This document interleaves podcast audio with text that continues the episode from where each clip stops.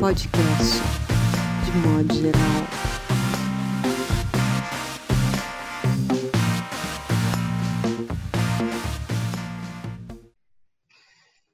Olá, tudo bem? Está começando mais um podcast de modo geral. Hoje com uma convidada mais do que especial, Fernanda Dumbra. E estamos aqui André Del Fuego, Paulo Júnior, Mauro Damer e João Paulo Cuenca. Então, como todo mundo sabe, no primeiro bloco nós temos aí a exposição das inquietações de cada um. Depois temos um segundo bloco que é mais livre, mais solto para debate mesmo. E o último bloco, no qual nós apresentamos Uh, nós trabalhamos os nomes que na semana poderiam ser tomados como uma boa personagem de romance, uh, não só protagonista, mas o antagonista, um vilão, uma testemunha, enfim. Uh, então, mantendo a tradição, vamos começar aí pelo João Paulo Cuenca. É, essa semana, bem, hoje faz três semanas da, da minha quarentena e duas coisas. É, o tempo realmente que parece que passa mais rápido, né? Um dia da marmota que ele vai se repetindo e ele acelera. Então essa Sim. semana ela foi mais curta que a semana que passou antes. E ao mesmo tempo, quando você começa a, a ler, é, parece que isso, essas três semanas vão virar três meses mesmo, no mínimo, né? É, então a gente entra num território já é, a minha inquietação é essa, a gente não saber quando acaba. E, cara, tem uma galera que tá cagando pra quarentena, né? É, aqui em São Paulo, ao redor do Ibirapuera, no Rio de Janeiro, na praia do Leblon, e nos subúrbios, nas quebradas, e nas comunidades, nas favelas, na, na zona oeste do Rio de Janeiro. Tipo, a galera tá nem aí. E é uma bomba relógio. Isso a gente vai ver os reflexos disso daqui a três semanas, né? Que é quando, quando você se infecta e começa a aparecer, né? Então, provavelmente a gente vai ter que, talvez, até por causa disso, ficar mais tempo, né? Quarentenado. Sim, porque tem as pessoas responsáveis e as pessoas malucas, né? Então, as pessoas responsáveis elas vão ter que se tornar mais reclusas, mais isoladas para compensar essa. Total. Ontem aqui no meu prédio tinha uma festa, cara. Os caras começaram a beber. Eu fiquei com inveja. Eles começaram a beber meio-dia e foram até duas da manhã. Eu tive que fazer o, o, tiozão que liga pro, pro porteiro para reclamar. Eu falei, cara, duas horas da manhã. Eu falei, eu vou chamar a polícia. Eu tava puto porque eles estavam se divertindo, fazendo uma coisa que eu adoraria estar tá fazendo e, poxa, mínimo de responsabilidade eu não tô, né? E a galera, cara, era uma festa com umas 20 pessoas no apartamento. Caramba. Gritando, é. A galera não tá nem aí. E aí, André Del Fuego, o que, que tu nos conta? eu fiquei pensando no jejum do Exército de Jesus que aconteceu hoje, o jejum programado pelo Bolsonaro. E é impressionante como ele está sozinho na raia dele. Né? Ele inaugurou a própria raia e não tem eh, concorrência para ele. É só ele, que é ele, que consegue juntar todos esses elementos que faz com que ele ainda tenha esses 30%. E eu fiquei pensando Uh, na jogada de mestre desse jejum e dessa agora assim ele aglutinou assim todos esses a maioria desses líderes evangélicos para o jejum porque muitas pessoas agora estão sem assim começa a perder um pouco de sentido né uma ameaça de perder o sentido né porque é o trabalho que, que se altera é a ida ao supermercado que se altera é andar na rua que se altera é o horizonte Vi um comentário outro dia excelente que o horizonte está meio mole, o horizonte está meio amolecido, quer dizer, altera, né? É, um pouco o sentido da própria vida ali cotidiana e tal, e não há nada mais interessante que ele tenha feito nesse sentido do que juntar uhum. um demônio contra o qual ele luta e que é o vírus chinês ou é a situação inteira em que ele possa, enfim, para ele que ele está sendo traído, o próprio vírus. Então as pessoas vão jejuar contra isso que está aí, né? contra Sim. isso e assim, e é o inimigo. Isso deixa, isso, isso carrega, ele coloca tinta, carrega esse. Isso é totalmente Idade Média. Totalmente Idade Média. Ele tá um Jim Jones, aliás, né?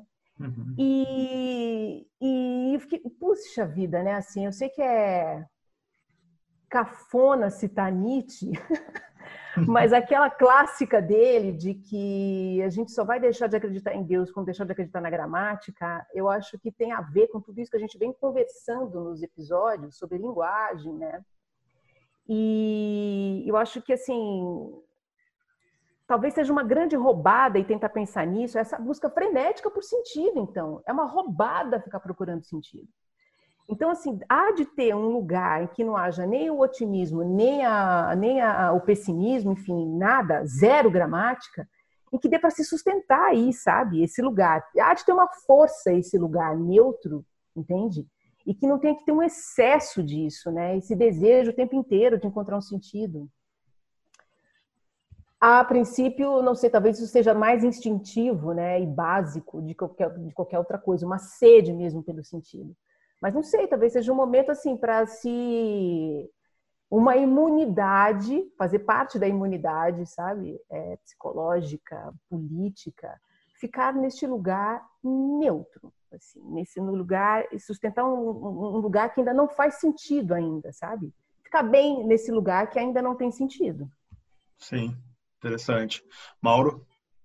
Eu, eu, também eu fiquei um pouco esse negócio de sentido que a gente vem falando e tal e da linguagem que é um negócio importante sim que eu acho que que me, me incomoda e eu fiquei pensando cara no que, que vai ser o sentido da arte entendeu nessa semana eu fiquei pensando assim como que a boa como que a gente que faz de alguma forma tem é, é um pouco é,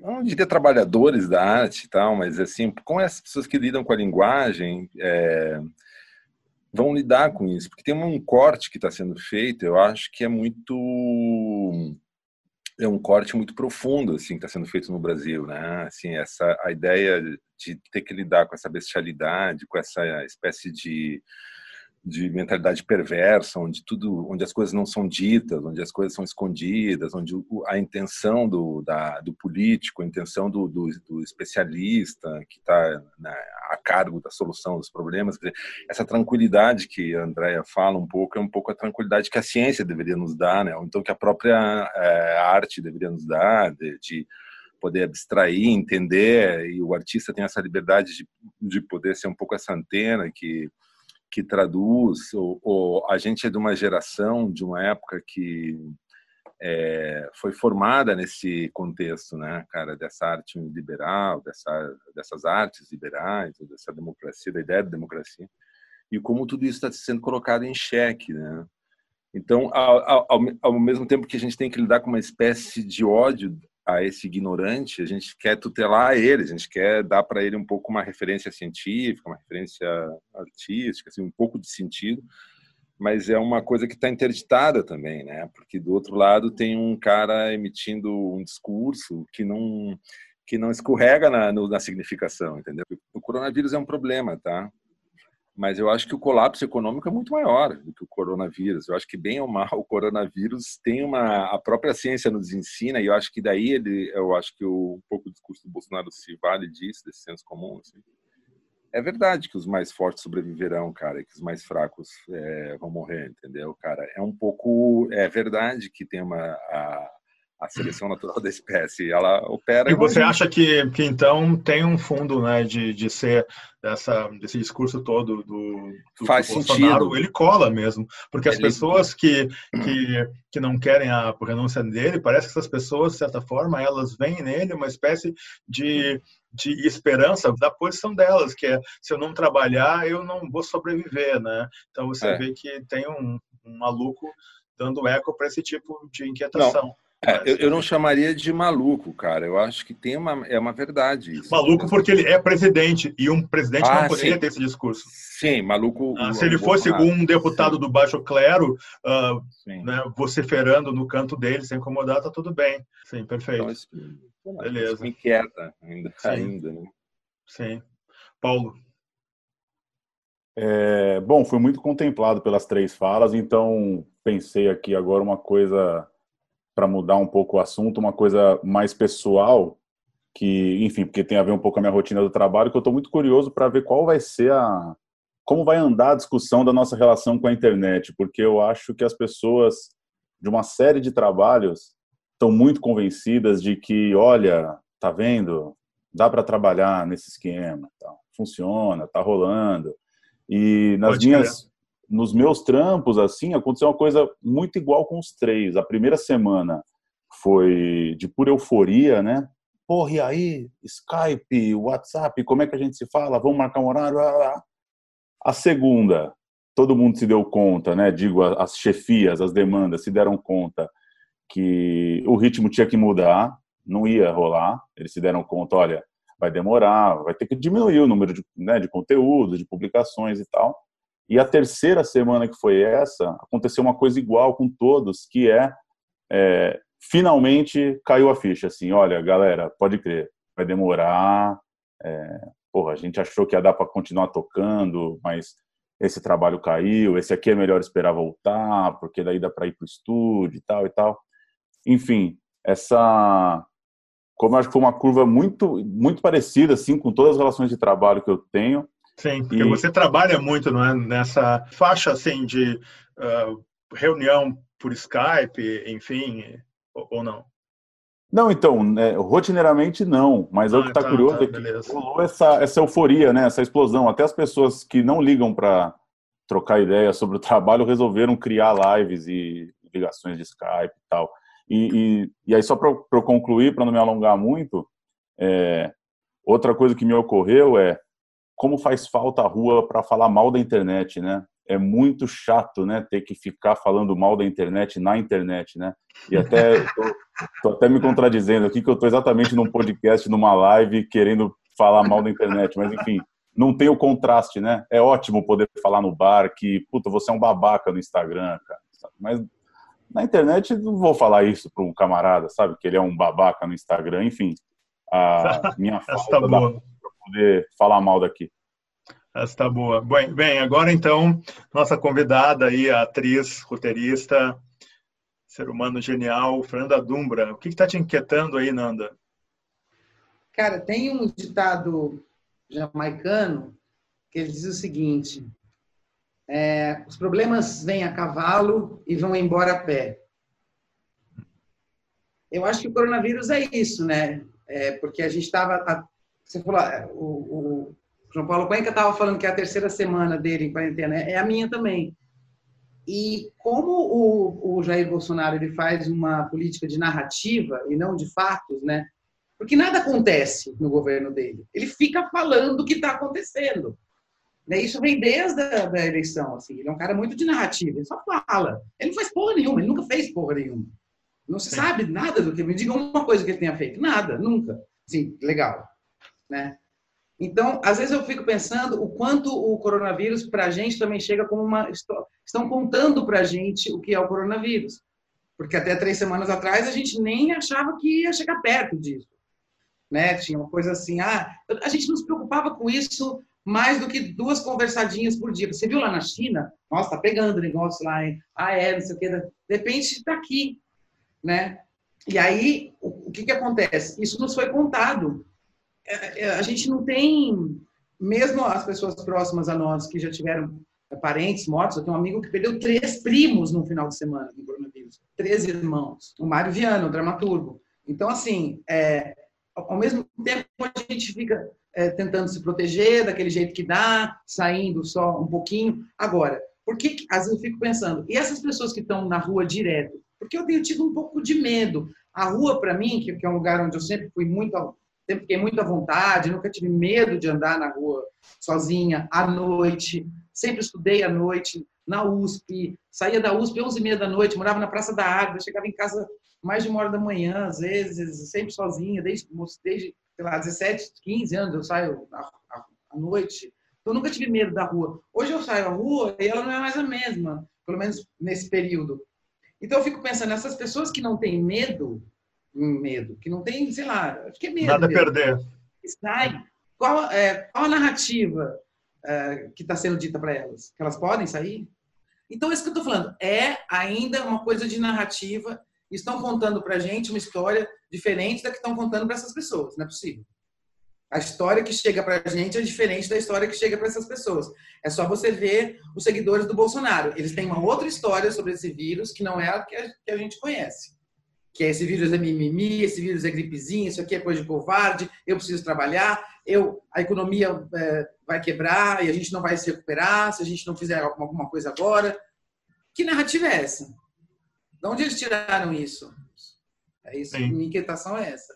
E o que eu mais sinto falta é do anonimato mesmo. Eu falo, eu já estou aparecendo aqui com o nome do Marcelo, estou adorando.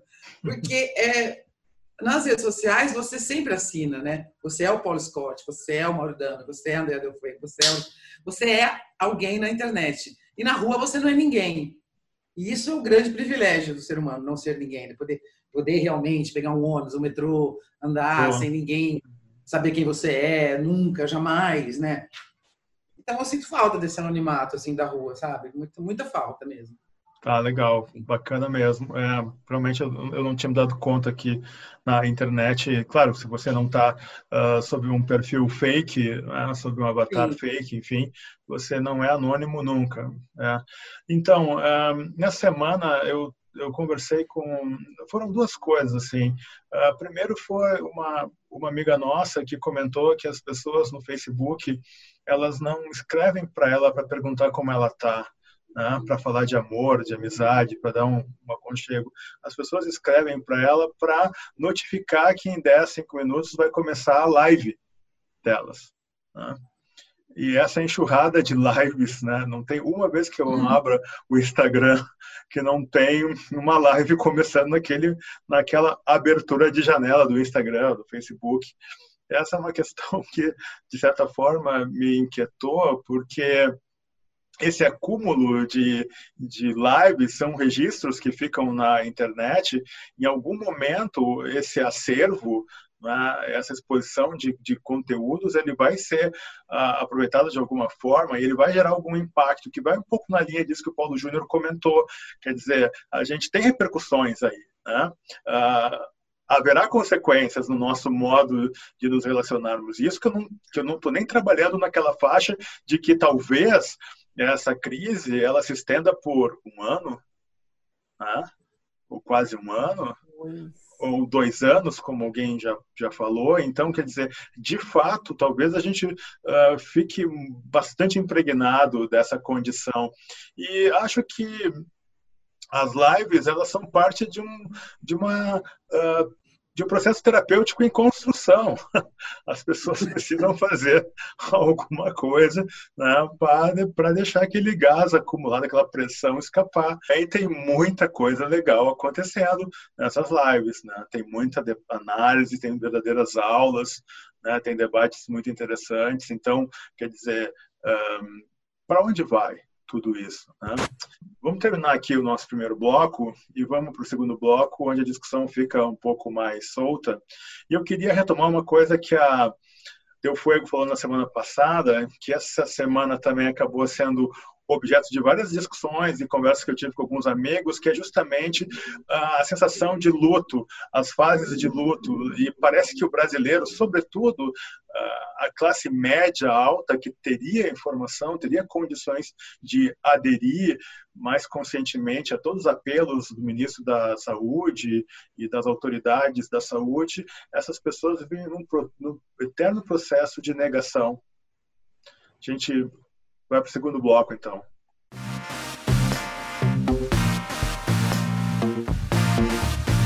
Podcast, de modo geral.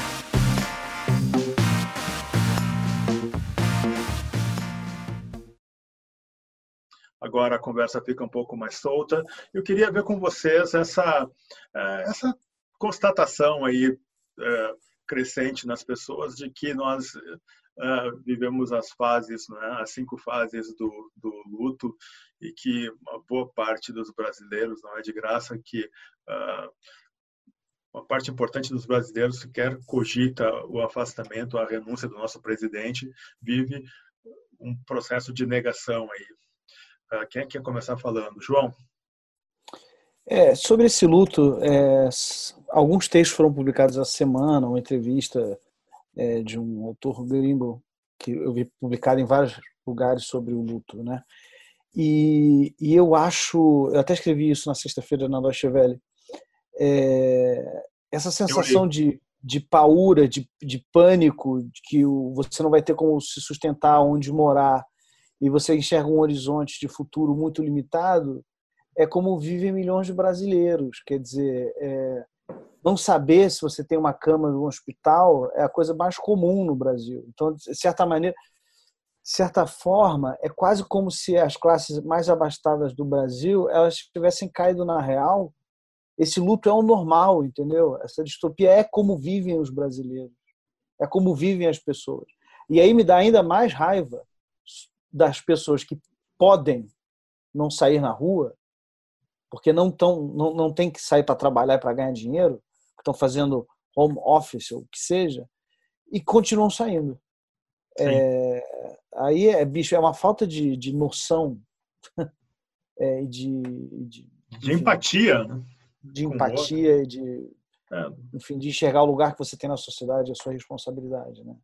É, é. mas eu tenho me irritado bastante com esse discurso muito privilegiado, tipo é tem quase uma coisa meio Marie Antoinette do, da, da quarentena, e tem toda essa coisa do wellness e do self-care e de ah, vamos sair pessoas melhores e tal, tipo, ao ponto daquela imbecil da Pugliese escrever obrigado coronavírus, entendeu? e aí tem o porra, inacreditável. E aí tem o, o sommelier de quarentena, que na quarentena você tem que fazer XYZ, tá todo mundo em pânico. Pânico do, da, da mãe e da avó e da, e da tia e dos parentes morrerem, entendeu? E tem alguém cagando regra que eu tenho que ser produtivo ou fazer não sei que yoga é, da, e também tem me irritado muito esse, esse discurso completamente desconectado da realidade que romantiza é, como, um pouco a quarentena. Como surgem consultorias que eram super secundárias e desimportantes e as pessoas, pelo menos que se colocam nesse papel de querer repassar conselhos, elas acham que esse é o momento mesmo. Inacreditável, verdade. André, eu ia pagar aqui de Maria Antonieta, aqui, falando de um luto do sentido, luto do sentido, tá entendendo? Mas daí. Mas tá rolando, Paulo, tá rolando. O, o, Paulo colocou em outro patamar o negócio. E aí eu colo... eu tô me lembrando aqui assim, é, sei lá, meu primeiro luto na vida foi o luto de quando eu perdi a minha avó. Foi a primeira vez que eu senti aquilo e eu não sabia como sentir, assim. Era, enfim, acho que todo mundo já passou por isso sabe o que é. E, e, eu sempre fiquei muito impressionada uma vez, é, conversando com o Daniel Munduruku, que é o escritor indígena brasileiro, contando o luto indígena. E aí, só para, enfim, pensar num, na, na, na, linguagem de um luto, assim, de um povo originário, assim, das nossas raízes, assim. E daí eu fiz a pergunta idiota para ele, que é aquela assim, por que a história de não se deixar fotografar, né, do povo indígena não se deixar fotografar? Qual é a questão? Da foto, e ela tinha relação com o luto. E ele disse que, então, é, assim que esse ente querido morre, uh, se chora por três dias, se faz uma beberagem e, se, e chora aquilo, tudo que se pode naquele momento. E a intenção é fazer com que aquela figura saia da lembrança para ir para a memória. E é tão interessante isso, então, justamente que você não pode ver a foto do ente querido de novo, porque você vai fazer o luto outra vez, porque você tirou a pessoa da memória e trouxe para a lembrança. A lembrança como uma coisa presente que vai afetar uma decisão ali imediata, né? E vai para um outro lugar, né? Mas é um lugar, um reservatório, memória, né? Mas não é um esquecimento, é uma outra coisa, é um outro lugar, né? E aí, enfim, a gente está falando de luto, de um momento como esse, é porque muitas pessoas acreditam que a gente rompeu com alguma coisa que não volta mais. Por isso, um luto. Se acabou, alguma coisa acabou aí, né? E começa outra vez, e começa outra. Sim. Eu sou um pouco cética com isso. Eu acho que os beneficiários desse momento pré-corona vão lutar, conservadores, para manter esse benefício pós. Não acredito também num, num rompimento completo que justifique um, mais para assim mais adiante olhando depois para trás um verdadeiro luto mesmo acho que por enquanto são acho que por enquanto é uma mudança no, no cotidiano e são pequenos é, são pequenas despedidas mas acho que elas são provisórias de alguma maneira né provisórias assim pode ser uma coisa provisória que dure é, a doença dois anos e a recessão e enfim a crise econômica pode durar dez mas ainda Sim. assim tem um tempo né? Sim. Exato, exato, André.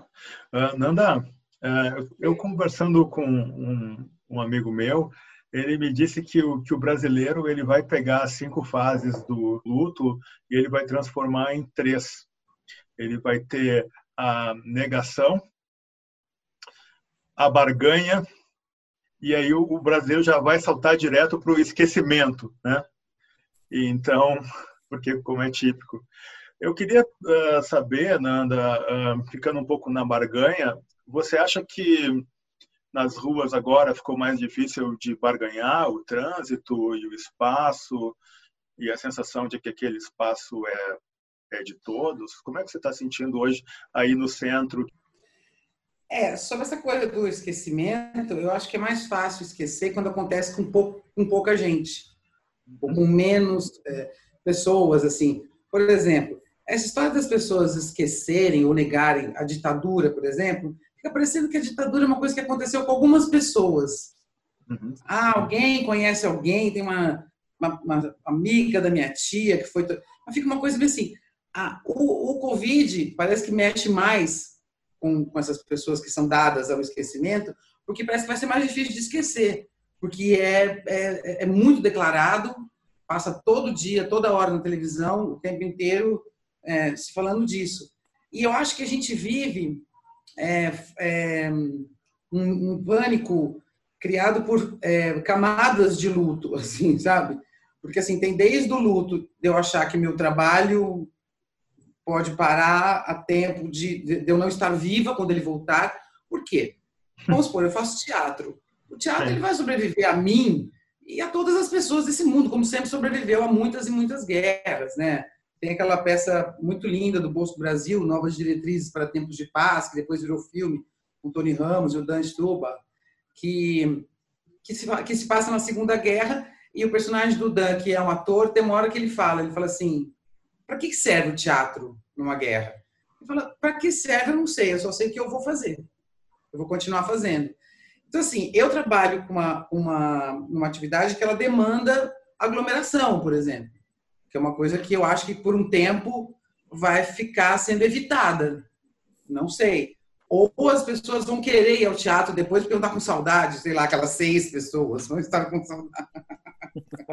Enfim, eu só acho que a gente tem um medo do luto de morrer, efetivamente, de alguém que a gente ama morrer nessa situação, nessa condição terrível que é você sequer poder prestar uma homenagem decente para aquela pessoa que você ama, né?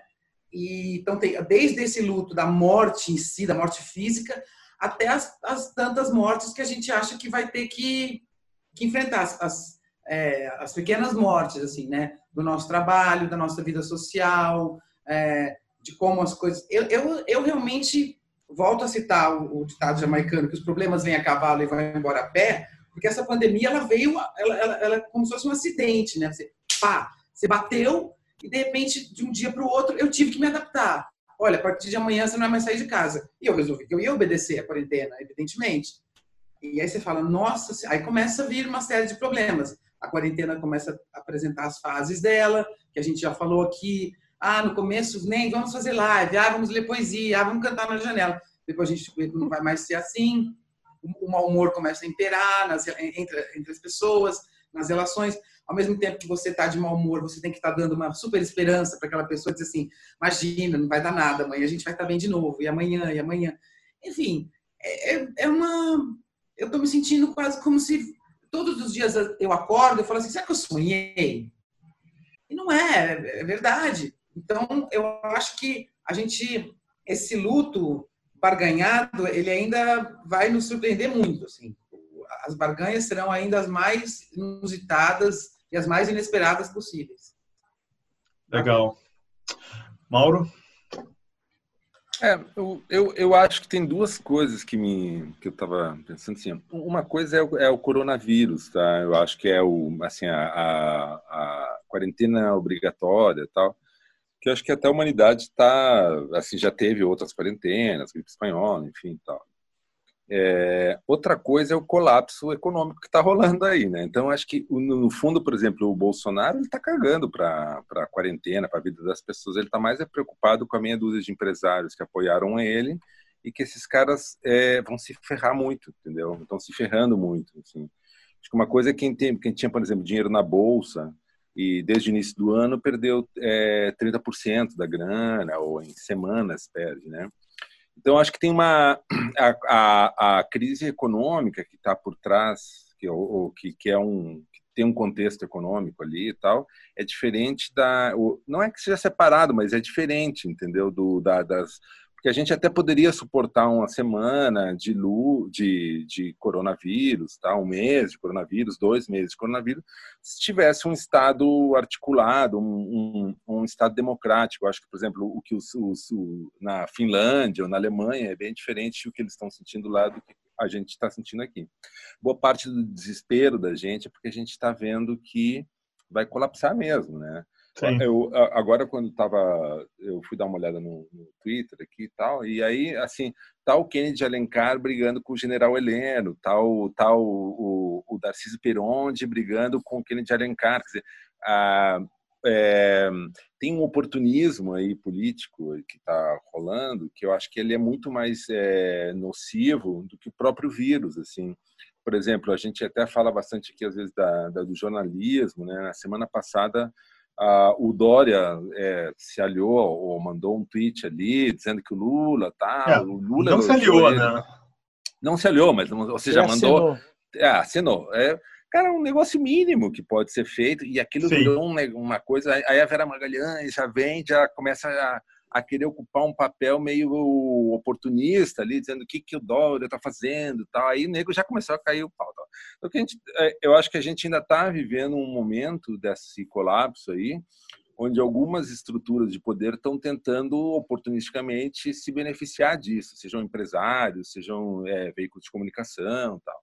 Mas eu acho que a tragédia é maior mesmo. E não é maior por causa do vírus, é maior porque é uma tragédia moral. Assim, o que a gente tem, é, o, que o, o que o Trump fez com o Bolsonaro, com o Brasil, com o mundo agora, de pegar e confiscar máscaras e confiscar e mandou e, e mandou uma tropa de uma esquadra de navios aqui para atacar a Venezuela. Quer dizer, a o contexto é muito mais complexo, assim. A gente está apavorado com o coronavírus porque ele é um, de fato, a gente está correndo risco de vida, assim, né?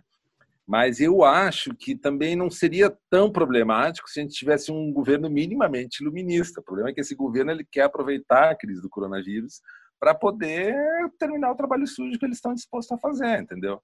Então, assim, é, são é, nesse momento, acho que são duas é, é, o luto é mais pela democracia, eu, eu sinto assim. Não me incomoda muito assim, eu tenho que ficar em casa. Tudo bem, eu fico já, já tenho uma vida meio quarentenada, assim, mas é. Mas eu acho que o pior é, é saber que a gente tem um governo que não vai garantir emprego. Quer dizer, 90% dos meus amigos não têm renda, cara. Já são frila, porque trabalham em produtora, não sei o que tal eles estão muito. A gente está muito perto da, da, da, da, da classe C e D, velho. A gente está muito fodido no Brasil, porque realmente esse governo não faz nada, ele não tem projeto para o Brasil. Que não é esse, criar mais tumulto. Então, hoje, é, aí, no meio de toda essa confusão, é, tem um, aquele, é, um juiz do TSE que é caçar o PT, por exemplo. Foda-se o PT, entendeu? Mas, no fundo, ele quer foder o Brasil. Não é o PT que ele quer acabar, é o, então, eu acho que a gente está vivendo um. Isso me. Eu estou em luto mais pelo Brasil do que pelo coronavírus, eu diria. Eu me sinto mais. É, Sim. Eu acho que a gente, isso acabou e nunca mais vai voltar, entendeu? E aquele Brasil que a gente viveu depois da guerra não volta mais mesmo. Sim. E, aí, Sim. isso eu lamento, assim. Sei lá, Sim. lamento profundamente. Paulo. A única, enfim, complementar um pouco, fiquei pensando que acho que essa síntese também das redes sociais tem misturado um pouco esses dois lutos, né? É, tem a questão da morte sem cerimônia, da despedida sem é, velório, cerimônia, enfim, o que, o que a família seguia ali, que para muita gente é o que define de fato uma catástrofe. Acho que talvez não tenha nada pior do que daqui a uns anos alguém falar para você, porra, foi foda lá no corona, tal pessoa morreu e não teve nem nada, tá? Isso é irreversível. Agora, essa, esse luto de um modo de vida, assim, eu acho que ele tá, tá indo meio na carona, assim, na verdade. Eu acho que a morte é a coisa que deixa as pessoas é, com esse sentimento mais aflorado, esse certa, essa certa despedida do mundo que nunca mais vai ser o mesmo. eu não sei, eu acho às vezes ele um pouco prepotente mesmo, assim, a gente não não tá com as mínimas, a gente não tá com a mínima moral para conseguir saber se a gente está se despedindo de um jeito de viver e tal. Porque eu não sei o quanto que, pegando um pouco do que o Mauro falou, eu não sei o quanto que a, que a pandemia ela é de fato uma pedra que, que desce um morro assim e cai em cima da economia e de tudo que estava rolando. Eu não sei o quanto que é um, uma, enfim, uma, uma grande pedra caindo em cima de uma folha de papel. Assim, acho que, as, acho que já tá, o, o desgaste já estava meio evidente. Talvez ela acelere algumas coisas, mas não sei. Fiquei pensando nisso aí nas falas. Se não é um pouco se se essa certa despedida de um modo de vida que muitos talvez estão encarando dessa forma, não é só um pouco da desse desse desespero mesmo, é mais um grito do que exatamente um algo que consiga ter uma, uma materialidade assim de, de de segurar um pouco, né, a, a, uma necessidade nossa de projetar uma certa virada de ciclo, sei lá. Uma coisa que me chama muito atenção, essa, hoje eu tive que ir até o supermercado para comprar as coisas lá que eu precisava ir até o tipo de coisa que você não pode pedir pela, pela entrega, né? Você tem que ir até o supermercado, tipo carne, peixe, essas coisas. E essa a, a quantidade de pessoas de classe média, classe média alta, que circulam pela rua é, desatentas e no supermercado uh, se cumprimentam, entram felizes, né? Aqui em São Paulo não é tanto, mas eu li alguns relatos de pessoas em Porto Alegre, supermercado em Porto Alegre, que diz que é bem chocante, porque ninguém vai de máscara e ninguém está muito aí. Então parece que voltando um pouco que a gente discutiu sobre inteligência brasileira ignorância, enfim, desinformação, parece que a gente está meio fadado aí a ficar andando sempre em volta né, da mesma história e nunca aprendendo com a história. E nesse sentido, eu estou bem curioso aí para ver, Mauro, não só os diários dos artistas ou da esquerda, dos professores, das pessoas que querem um mundo melhor, mas eu quero muito ver quando o bicho começar a pegar, diário, os diários da claro que esses caras nem vão fazer diários, né? da, da, da extrema-direita, dos bolsonaristas mesmo, né? as pessoas que em algum momento vão ter que botar os pés na realidade, porque essa realidade, nunca esqueçam, nesses, nessas fases do ciclo do luto, tem a negação e depois tem a, a raiva, né? E a é. raiva vem forte aí. Mas uma coisa para aproveitar a presença da, da, Nanda aqui. Nanda, conta como tem sido os teus dias aí. Você anda mais produtiva? Você mudou de atividade? Como é que você está se virando no seu isolamento social? Ah, eu comecei é, achando que ia ser mais tranquilo, na verdade, né? É, passei por um, um período assim de de pequeno desespero, eh, até financeiro, porque eh, como atriz eu fui totalmente eh, bombardeada, enfim, uma bomba na minha vida, eu parei de trabalhar e, a, e, a, e essa coisa da, de uma volta que você não sabe exatamente como será, já que a gente trabalha com, com reunião de pessoas, né? A minha sorte é que eu sou roteirista também, então eu consigo fazer uns trampos de roteiro é, online, enfim, fazer sala de roteiro até online, escrever e tal, não sei o quê. E é o que eu acho que vai me segurar. É o único trabalho em home office que eu realmente consigo realizar. O resto todo é demanda a rua, né? Preciso sair daqui, encontrar pessoas, pensar. Você precisa encontrar pessoas e tudo mais. É, teatro é, em, pela internet, ele dura um pouquinho, né, gente? Mas daqui a pouco ninguém mais tem saco nem para ver nem para fazer, eu acho. Porque o teatro ele precisa daqueles seis metros de frente, né? ele precisa daquela coisa, da a caixa preta, ela é uma coisa muito importante, assim. Então, a fisicalidade é fundamental. Eu acho que eu não sei como vai ser isso. Eu fico muito em casa, obviamente. É, a, uma coisa muito louca, né? Porque você fica cozinhando muito, sujando muito, limpando muito, e aí o dia o dia voa mesmo, assim. Você e eu, eu, eu comecei a, também a me cobrar menos essa coisa do tipo, ah, você tem que ter uma rotina, você tem, eu não tenho que ter nada, eu tenho que, eu tenho que me manter minimamente sã, lúcida, é, razoavelmente equilibrada para lidar com as exatamente uma situação de guerra, onde você tem que respirar e dizer assim, não, calma, calma, não surta. Como dizia minha avó, só falta agora você ficar doente por causa disso. Quer dizer, fique doente se for para ficar doente mesmo, fique doente.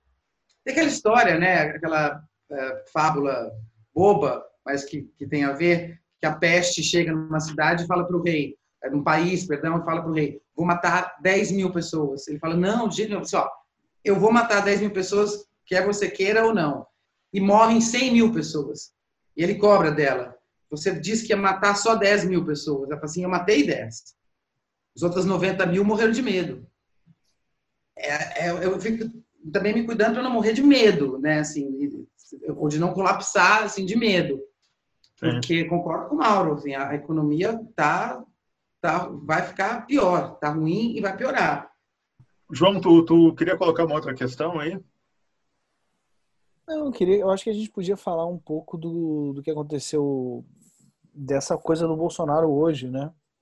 Ele falando, teve essa coisa do jejum absurda e, e dele falando, mais uma vez ameaçando o ministro da Saúde de demissão, mas de uma forma muito bem violenta, né? É, dizendo que ele tem a caneta e essas é. pessoas estão falando demais e ele pode usar a caneta dele a qualquer momento. Mas o que, eu não sei se vocês perceberam isso, o que me chamou mais a atenção desse vídeo é a o completa dissociação entre o que ele fala e a expressão nos olhos dele. Porque ele tem olhos de quem está com medo. E, e, são os olhos, quase como os olhos de um, de um cordeirinho indo para o abate. É a primeira vez que eu vejo essa expressão de medo, de fim, de linha mesmo. Eu acho que tem um lado dele que sabe que ele está completamente nas cordas. E eu, eu acho que ele está mesmo. Não sei se vocês concordam comigo. Mas o que me chamou mais atenção é o discurso é violento, a, a, a, até a postura física também, mas o olho, o olho está com medo. Interessante. Tem a, a, a, vaidade de ser um grande estadista, assim. Ele tem. Ele não sabe como. Mas ele, mas ele, ele gente, ele foi eleito. Imagina o que é na cabeça desse cara acordar todo dia de manhã assim, eu sou o chefe maior do Estado brasileiro. Cara, o cara é o chefe maior do Estado brasileiro aquele bolha, ele acorda e, e, isso é uma informação real. Né? Então, assim, eu acho, que, eu acho que, no fundo, até por vaidade ou por loucura, ele se preocupa em ser um presidente bem lembrado. E ele sabe que ele será mal lembrado. Eu só acho que ele não, ele não, não, não não tem noção de que seria tão mal, de que a coisa seria tão difícil assim. É isso que eu, é isso que eu penso. Né? Eu acho, Nanda, que, que tu tem razão quando tu. Eu penso que tu tem razão, é, sobretudo considerando, João Paulo Cuenca, é, que ele é cercado por pessoas muito, é, muito vilãs, não é? Quer dizer, pessoas que, que compactuam com essa imagem, essa autoimagem que ele tem de si mesmo, de um Messias, de um Salvador, porque esse cara chega onde ele chegou, vivendo, como a Fernanda diz, uma narrativa que para ele faz sentido, porque ele é uma ele, ele é uma das pessoas mais coerentes que apareceu aí nos últimos anos, de certa forma. E ele tira uma força disso. Mas uh, eu não consegui ver medo exatamente nos olhos dele, João Paulo Cuenca mas eu acho que realmente uh, o que aconteceu hoje é mais um capítulo a se considerar aí, né? Eu acho que ele está com ódio, cara. Eu, eu também eu, eu, vejo um medo que é aquele medo do cara que vai fazer uma merda sem tamanho, entendeu? Ele tem um, um olhar ali meio meio maluco mesmo, assim, entendeu? E eu acho que ele representa esse brasileiro médio, cara, que é burro pra caralho, assim, que a gente, assim, é... e, e, que mais que se sente é o macho que toma um trago e vai dirigir, vai sair da festa e vai empurrar o carro. Eu acho que ele é, ele não, a cabeça dele não vai muito além disso, entendeu? Ele e ele é um cara que foi tolerado pelo exército, né? Ele sabotou o exército, sabotou o Brasil, então ele tem na na história dele essa espécie de visão perversa mesmo. Assim, eu volto sempre, eu acho que esse cara é um baita perverso mesmo. Então. O Bolsonaro é um, esse personagem, né? Que ele, eu acho que ele, ele vai, ao, vai até o fim, assim, entendeu? Ele vai até, ele vai deixar o estrago grande mesmo, assim. Então, eu, isso que me choca é a gente, como sociedade, ficar vendo toda esse, essa tragédia aí. Paulo, sociedade... vocês, vocês escutaram o discurso da rainha da Inglaterra? Eu não. vi, mas não escutei. Eu só vi que ela tinha falado, e aí eu vi o Álvaro Pereira Júnior elogiando, se chamando de punk. Eu disse: não, não, vou, eu tô, eu tô bravo com toda a imprensa, velho. Então, não, é porque. Os caras falam uma merda. É porque talvez, talvez uh, não, não, não tivesse tanta importância não é? quando você começa a fazer o, os contrastes, as comparações. Agora que o João Paulo Cuenca trouxe essa questão do Bolsonaro, uh, o, o, discurso dela que eu escutei, que não me pareceu assim uh, nada de impressionante, mas extremamente sóbrio, porque, enfim, tem um, né, tem todo um, histórico que ela conheceu, que ela viveu e que ela recuperou nesse discurso e que é totalmente um, o contrário do que potencialmente é possível de acontecer no Brasil, né? Parece que não tem uma pessoa hoje que participe dos três poderes que possa, porque não se esqueçam, esse espaço público nas TVs que o presidente tem ocupado, o ministro do STF pode ocupar e o, e o, e o presidente do, do Senado, né? Mas eles têm medo, cara. Eles têm, me... eles e esses têm medo da loucura. querem ocupar. É porque eu acho que eles têm medo mesmo. Eles têm medo, cara, da, do, do, da... Porque é uma gangue, cara. É uma gangue que manda matar. Quer dizer, quem é que mandou matar a Marielle, velho? Entendeu? Qual é, qual, é, qual é a relação ali que, que, que aconteceu ali? Que o matador tá ali, vizinho dele. Dizer, então, a gente está é, um pouco vítima da narrativa, que nem a Dumbra estava falando ali, quer dizer, ah, tá, então ninguém sabe quem matou Marielle, ninguém sabe que o cara é miliciano, ninguém sabe... Okay. Né? Então, a gente tem que fazer tanta concessão a um discurso louco, assim, que daí fica todo mundo já Que ele acaba né? hegemonizando, de certa forma. Sim, João. É que, na verdade, é, é, enfim, é uma máfia, é, são milicianos e tal, são bandidos e tal. Mas eu acho que o, o Exército já entendeu e, e já está chancelando, e ele já está ficando isolado, inclusive dentro do próprio Exército. Né? Antes de começar a gravar, a gente está falando do Braga Neto, dessa notícia que saiu na Argentina e saiu no La República, de que operacionalmente o Bolsonaro já não é o presidente do Brasil.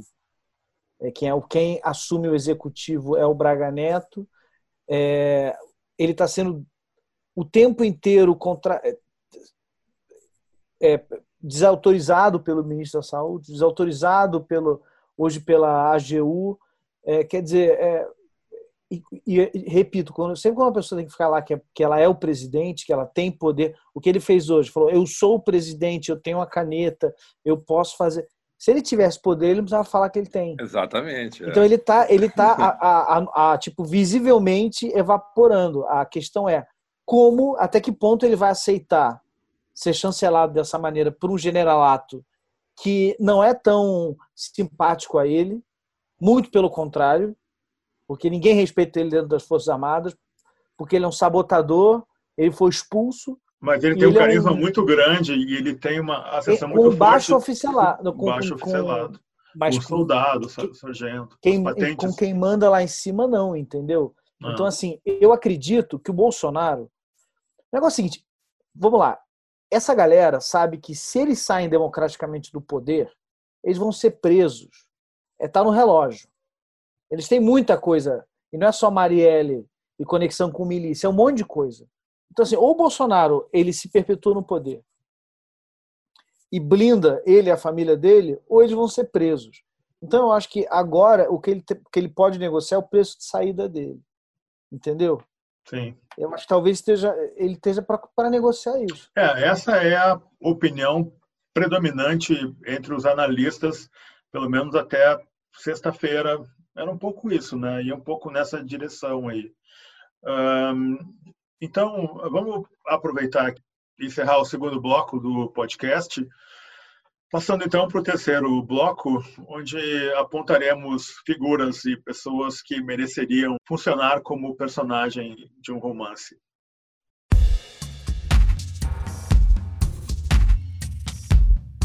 Podcast, de modo geral.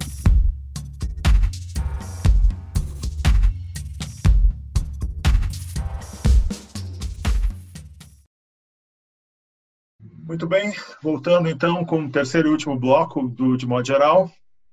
E nele nós apresentamos então e trabalhamos, discutimos, na medida do possível, personagens que dariam, figuras que dariam boas personagens de romance. Vamos começar hoje pelo Paulo. Eu pensei num personagem que talvez poderiam ser vários, que é o privilegiado, fisgando algumas discussões é, tão pequenas às vezes e com esse desgaste que as palavras acabam tendo nas redes sociais. É, tinha dois conhecidos meus basicamente discutindo quem tinha mais privilégio, se ele com carteira assinada tendo que ir trabalhar porque ele trabalha numa fábrica que ela não parou, ou se o outro que está mais seguro do ponto de vista da pandemia em casa, mas está duro porque é um PJ que não tem o que o que receber no dia 5. E aí fiquei pensando nessa. Também peguei uma amiga dizendo que o vizinho dela era privilegiado em relação a ela porque o quintal dele era um pouco maior. Enfim, fiquei pensando nessa figura hipotética, o privilegiado, que ele pode, meio de forma circular, pegando várias camadas e ajudando a explicar um pouco, é, claro, a, a desigualdade. De fato, é óbvio que no momento de reclusão os privilégios talvez estão mais acesos do que nunca, mas como também a palavra às vezes acaba desgastada em, em debates menores ou até que não tem esse envolvimento de classe ou de lugar na cidade, no mundo mesmo. Sim, perfeito. Mauro? Cara, sabe que eu fiquei pensando num personagem que a Andrea falou há um tempo atrás, que era aquele cara que estava dormindo no carro, que estava casado com uma mulher, enfim, tal, e e daí ele. Aí eu fiquei pensando nesse tipo de. Eu tô obcecado com esses personagens, assim, sabe? Daí fiquei pensando nesse nesse personagem assim que tem que lidar com essa situação e não e não tem sem, sem saída né então aí a saída é dormir no carro a saída é um pouco é, aceitar o que rolar né o engraçado que eu eu falo isso mas eu eu moro perto da minha namorada tal né e daí eu, pra gente estava confortável, porque eu vim para casa dela, assim, e, e, qualquer coisa eu tenho, minha casa aqui é duas quadras, três quadras, então dá, é, qualquer estresse, assim, eu poderia ir para lá. Tá? Mas aí a gente se dá bem, enfim, a gente fica inventando coisas dando som. Mas daí, assim, ó, eu comecei a trocar o sifão da água, limpar, limpar. Eu entrei numa viagem com ela. E daí fiquei assim, limpando cortina, passando VAP e tal. E daí, nessa coisa que a gente estava falando no início do tempo, meu tempo foi pro saco, né? Porque daí eu tinha que trabalhar, acabar uns trampos que eu estava fazendo e tal. Mas, cara, eu comecei a deixar, foda-se, sabe? Comecei já não acabar a merda nenhuma e achando legal ficar cozinhando, ficar limpando ali a. Quer dizer, no fundo, é. É porque faz um pouco a coisa junto ali, daí no início me parecia, não, eu tenho que trabalhar, eu tenho que fazer tudo e tal. Mas hoje passei o domingo inteiro limpando uma, uma cortina, né? uma persiana, né? Muito bom. Sabão. Muito bom, muito bom. Então, eu, meu personagem seria um pouco esse que fica inventando coisas ou, ou soluções para o seu dia, e, mas ele não coordena porra nenhuma da sua vida, tá? Não, sem domínio, né? Grande. Nessa tua linha, Mauro, deixa eu eu colocar o meu agora, porque tem muito a ver com isso que você está falando. A, a, Morgana chegou a, a gravar um vídeo, uh, um vídeo não um áudio para nos mandar, porque ela está bem encasquetada com o sumiço do fermento nos supermercados. A gente já ligou para lugares, eu que vou, eu, eu, vou até o supermercado fazer as compras, né? Boto máscara, chapéu, óculos e vou né? manter a distância, enfim, álcool gel no bolso. E hum, eu já fui a seis lugares e, e, e escuto que sumiu o fermento. E parece que em outros países também você encontra farinha, mas você não encontra fermento. Então, essas pequenas obsessões que inevitavelmente vão surgir para cada um de nós, né? Poxa, então está assumindo isso, né? enfim, produtos, uh, porque faz, acho que vai fazer parte. Isso acho que, que vai na linha que você coloca e eu acho que dá um belo um caldo mesmo. Ah, eu vou te só Mas... dar uma dica: tem fermento no, no, no, no, no mercadinho do, da Caiova. Que a gente comprou. Eu ia né? falar, exatamente. E aí eu tem o fermento lá, velho. Acabei de comprar fermento. Pô, grande. No Empório, Fantástico. exatamente. Te manda o endereço depois. Não, ótimo. Até eu acho que eu vou botar esse, esse áudio da Morgana, porque ficou muito engraçado.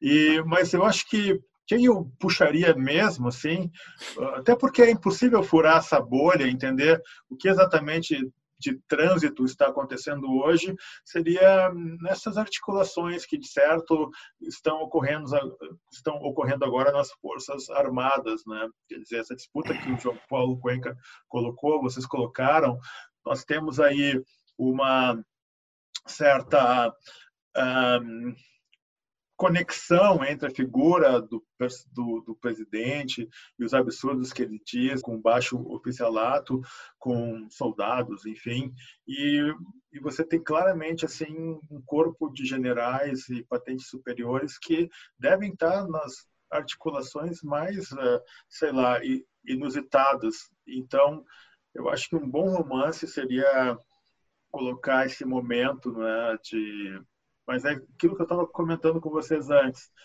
Uh, você monta um romance, um romance desse tipo e não sei a quem ele seria interessante. Bom, vamos em frente, André Del Fuego. É, a Rainha Elizabeth, né? É, eu, e é engraçado que isso vem depois do Papa, né? Então é interessante essas figuras assim, né? Sim, então, emblemáticas emblemáticas, porque o Papa, na minha, eu li aquela missa, na verdade, como uma grande extremunção global.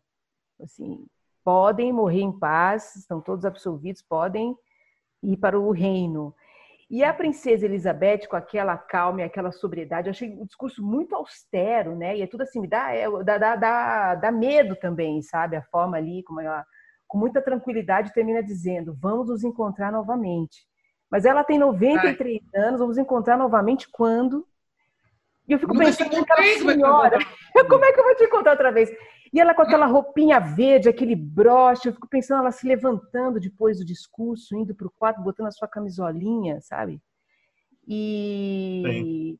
enfim, acho que dá um, acho que é uma, dá uma voz de um, de um personagem e tal, assim. Sem dúvida. Né? Aquela roupinha, aquele jeitinho, aquela, aquele cabelinho de algodão. Vamos, vamos nos encontrar novamente. E vai o escambau, né? Enfim. Não esquecendo que o filho dela tá com Covid, né? Se curou. O filhinho curou? de 71 curou, se curou. Porque filhinho. eu pensei também, eu também podia ir desta para outra e tal, enfim, da de outra. Mas é mais interessante ele se curando também. Uhum, sim. Aos 71. João, já que você está no vídeo. É, eu, então, eu, eu fiquei. Eu, eu vi esse vídeo várias vezes do, do, do, daquela desgraça na frente do, de um palácio em Brasília, falando com os aquele, aqueles fanáticos. É, é, eu escreveria, eu usaria o Bolsonaro. É, eu fico sempre imaginando como são as últimas semanas, os últimos momentos dos, de uma figura de poder que sabe que vai ser decapitada, sabe? Luís XVI sabia que, que errou a cabeça dele. É, como é que é isso? Como é que são esses últimos dias de você ter esse acesso a um poder é, que se traduz em coisas materiais, como você tá tem morar num palácio e, e ter toda essa estrutura, a, a, uma coisa simbólica muito forte, né? Como alguém falou aqui, é, acordar com essa 57 milhões de brasileiros votaram em mim. Né? Como foram os últimos dias do Collor na casa da Dina. Eu acho que isso é muito. Então eu escreveria. Eu acho que é um personagem muito interessante também. Por mais que seja um fascínora, um narcisista perverso, um sociopata, tudo isso, é, ele parecer, é que não deve ter muita relação afetiva, né? Com, com os filhos, por exemplo, com a mulher. A mulher sumiu. O, não tem muitos amigos, né? Uma figura dessa. Então, ele deve estar muito sozinho. Depois, vejam de novo esse vídeo. É, é muito eu, simbólico. É eu vi... é, é forte, é forte, é. eu concordo. É, primeira vez eu, que ele tem essa expressão nos olhos. Eu acabei de ver de novo para ver, para rever agora no, no, quando deu a parada aqui. E eu acho que eu concordo contigo, cara. Ele tá com medo ali. Eu vi ódio, mas eu acho que eu vi medo também ali. Um negócio meio cinza ali, meio. Ele sentiu, né? É, eu acho que ele tá E tinha um medo. discurso dos evangélicos dizendo para ele, quando ele tomou posse, de que ele não era. A, o- a- o- a posição que ele ocupava, Deus capacitaria ele para ocupar aquele lugar. E de alguma maneira esse Deus deu uma afastada. Eu acho que ele está se sentindo sem essa capacidade, prometida pelo céu, sabe? E ficando nu mesmo, sabe? Eu não, eu, ele se tocando, eu, Messias, Messias, não sou capaz. Não acreditam que eu sou capaz, o que dá no mesmo, né? Sim, exatamente. Mas você ainda tem um percentual grande de pessoas que não cogitam na renúncia dele e pessoas que apoiam ele. Mercado financeiro incluso, né? Ah. Um Twitter inteiro incluso, porque ele garante, né? É fiador de um Guedes É, não sei se o mercado financeiro. Eu, eu, eu, eu concordo que o mercado financeiro sim, mas você vê que, né, pelo menos esses especuladores e investidores, eles estão debandando do Brasil. Eu acho que tá Pensando rolando. mais nos Faria Limes, na verdade, não esses, esse financeiro de fato, sabe? sim, sim. Mas tá rolando uma, uma debandada, né? O, o Vereza ali, tem, um, tem uma turma aí que tá meio. O Vereza. O Vereza é sensacional. O Vereza. Grande merda. Ah, não. Agora vai. Agora, Agora vai. Agora, agora realmente demandou. É. Vamos aproveitar. Não, é, Um, mas vamos deixar a, a Tereza é um bom personagem, hein? Sim, um Maravilhoso. personagem. Então, Nanda, fala aí. Então, quero falar de uma personagem que eu não sei se, na verdade, ela poderia estar aqui. Eu tenho lido as cartas que a Ofélia Queiroz escreveu para o Fernando Pessoa, Ótimo. porque ela, ela escrevia diariamente. Então, eu tenho lido, hoje, no dia 5 de abril, eu li a carta que ela escreveu no dia 5 de abril de 1920, né, há 100 anos. E ela é muito louca, porque assim, ela vive uma espécie de quarentena amorosa, porque ela, ela, ela vive presa a um romance que não se efetiva, a uma corte que não se não se finaliza, porque eh, na verdade o que ela gostaria? Ela gostaria de casar. Ela gostaria de ter uma vida normal de uma Sim. mulher eh, em Lisboa, eh, ah, próxima aos 30 anos, eh, com 20 e poucos anos, ela conhece o Fernando Pessoa com 19, e ela vai até mais de 30 sem casar. E ela sabe, então assim, é quase como uma coisa assim, uma sensação que a gente tem igual, assim, meu, quando é que isso vai acabar? Quando é que eu vou casar? Quando é que, quando é que minha vida vai, vai ser o que eu imagino que ela possa ser? No caso dela, nunca foi, né? Enfim. E ela vai escrevendo essas cartas, e aí eu fico pensando nessa quarentena dela, que era, tipo assim, é só por hoje. Então, as cartas datadas são muito loucas, porque o que, que você pode imaginar que uma mulher conte para um homem é, todo dia, se ela não, se ela não vê, se ela não fala com ele, não convive com ele é, fisicamente, ele, ele dava vários perdidos nela, porque os dois moravam em Lisboa. Então, é. Mais isso, não é, Fernando? Eles moravam na mesma ela- cidade. morando na mesma cidade. Se ela escreve dia 2, dia 3, dia 4, dia 5, dia 6, dia 7, dia 8, ela não conta quase nada de diferente, é sempre quase a mesma coisa. Olá, meu amorzinho, onde você está? Eu vou dormir, hoje eu não fiz quase nada. Olá, meu amorzinho, ah, não sei o que, né? enfim. Mas eu acho que um personagem interessante, hoje em dia, seria um personagem de animação, que seria o próprio vírus, né? Um vírus que acorda na China e resolve viajar. Falei, eu vou viajar, eu não vou ficar aqui. Eu quero conhecer o mundo. E uma bactéria amiga dele fala, bom, como é que você vai conhecer o mundo? Ele, você, não, você não pode viajar, você é um vírus. Você não tem passaporte, você não tem residência fixa, você não tem comprovante de renda. Ele fala, eu não viajo, mas as pessoas viajam. Eu vou viajar com elas. Eu vou com elas. E você, bactéria, você não vai porque as pessoas já te conhecem e sabem lidar com você. Mas comigo elas não sabem lidar. E enquanto é, não, elas não conseguirem lidar comigo, não inventarem uma vacina, enquanto elas não me matarem, eu quero ver quantas pessoas eu mato. Vamos ver quem pode mais, eu ou o ser humano. E ele entra num embate real. E, e como ele não, não, tem moral, porque ele, na verdade, sequer é um ser, né, é um aglomerado ali de proteínas, sabe que porra é aquela? Ele não tem. Ele é um personagem totalmente amoral, entendeu? Ele não tem problema nenhum em matar. Ele só não quer morrer. Né? Então, eu acho que pode ser um bom personagem, assim, daqueles tipo de filme de ação. É, mas, mas do ponto de vista dele, assim, e não do ponto de vista dos cientistas que querem descobrir a cura. Não, de um cara que quanto mais tempo as pessoas levarem para descobrir a cura, melhor para ele. E acho que podia acabar com o mundo sendo totalmente destruído mesmo por ele, até que ele mesmo fala, bom, e aí, agora destruir o mundo e como é que, para onde eu vou? Né? Se, se eu destruir tudo, o que, que me restou? Que aí é uma analogia paupérrima com, a, com nós mesmos, né? Que, que, assim, a hora que a gente destruir tudo, o que, que vai acontecer? Nada, é isso que a gente está fazendo. A gente é tipo um grande vírus, a gente está destruindo tudo. Parabéns para nós, né? O ser humano realmente é a pior dos animais. Pior do que um vírus, que não chega a ser um animal. Acho Muito que é bom, isso. Acho que né? o vírus é um, é um bom personagem. Muito bom. Momento. Essa perspectiva que você colocou, eu, eu li um, uma, um artigo na New Yorker que era nessa linha, assim, o cara ele colocava dados ah, da biologia, enfim, mas ele falava sobre o ponto de vista do comportamento do vírus e eu achei aquilo muito bacana porque é uma disputa procurando o corpo, essa mutação dele ter migrado do- de um corpo de um animal, como o João Paulo Cuenca colocou bem na, no último podcast. Quer dizer, esse é um, esse é um comportamento. ah, o foi o Bressani, enfim, ou foram os dois, é um comportamento que é uma reação, né, a uma série de limites não respeitados, né, pela humanidade. E então as coisas começam a se misturar e é uma reação maluca. Nanda, você gostou de participar do podcast? Gostei muito, achei. Obrigado, Então, viu? Obrigado a vocês, obrigado demais pelo convite. Quero dizer que eu tenho perdido ah, preconceito mesmo com o online. Eu achava que o online era bem mais chato do que ele é de fato. E é uma oportunidade que a gente tem, de uma certa forma, tem uma brincadeira, né? De que quem tem. Né, é uma brincadeira mesmo, tá? Quem inventou o Covid-19 foi o Zoom. Ótimo, muito bom.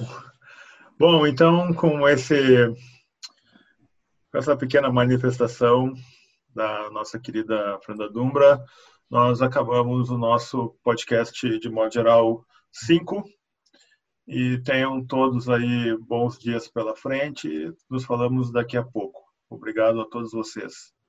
É isso. Valeu. Obrigado. Valeu.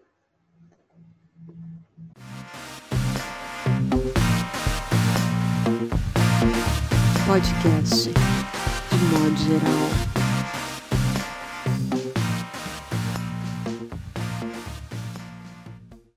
Artista, exatamente, não como atriz, mas como espectadora.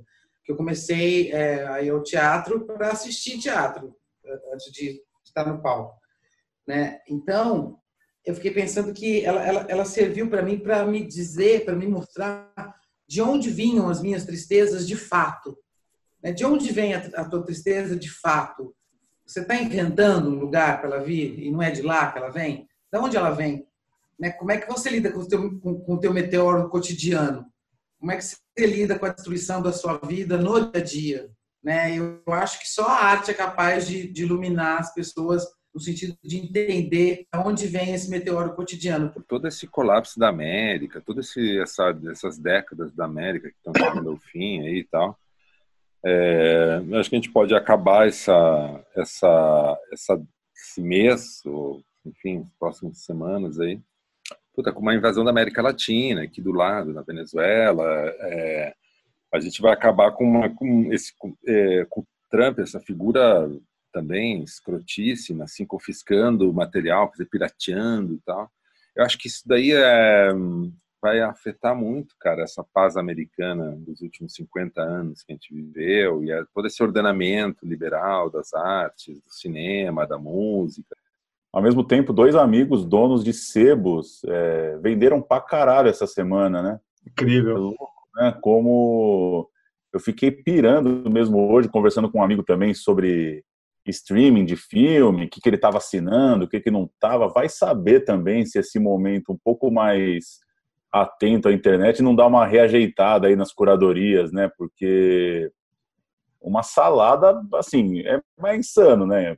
Todo Essa é mundo uma deve boa questão. Eu, É. Outro dia um amigo me mandou um link dos 150 melhores documentários por. Eu falei, cara, me fala um aí, fala um filme que você viu. Eu não vou salvar essa lista, sabe? E a gente tá nesse acúmulo, né, cara? Esse, esse depósito de coisa, né? E aí, não sei, vi várias coisinhas assim. Eu fiquei pensando. Vi uma amiga veio me perguntar se eu já tinha comprado um audiobook, que ela comprou um e achou um barato. Aí esse outro amigo do Sebo dizendo que estava vendendo por WhatsApp, tal. Então, sei lá também se não dá uma, não dá uma, traz uma nova bagunça aí para as curadorias e formas de se acessar as paradas também.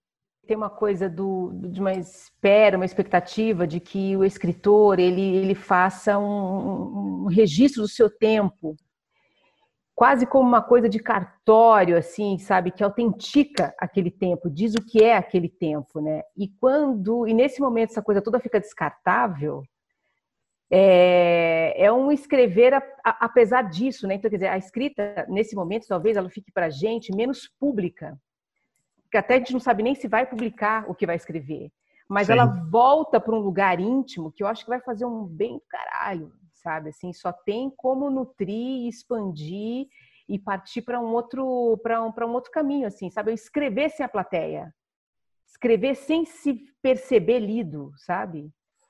dá uma espécie de tranquilidade. Eu ficaria mais preocupado, por exemplo, se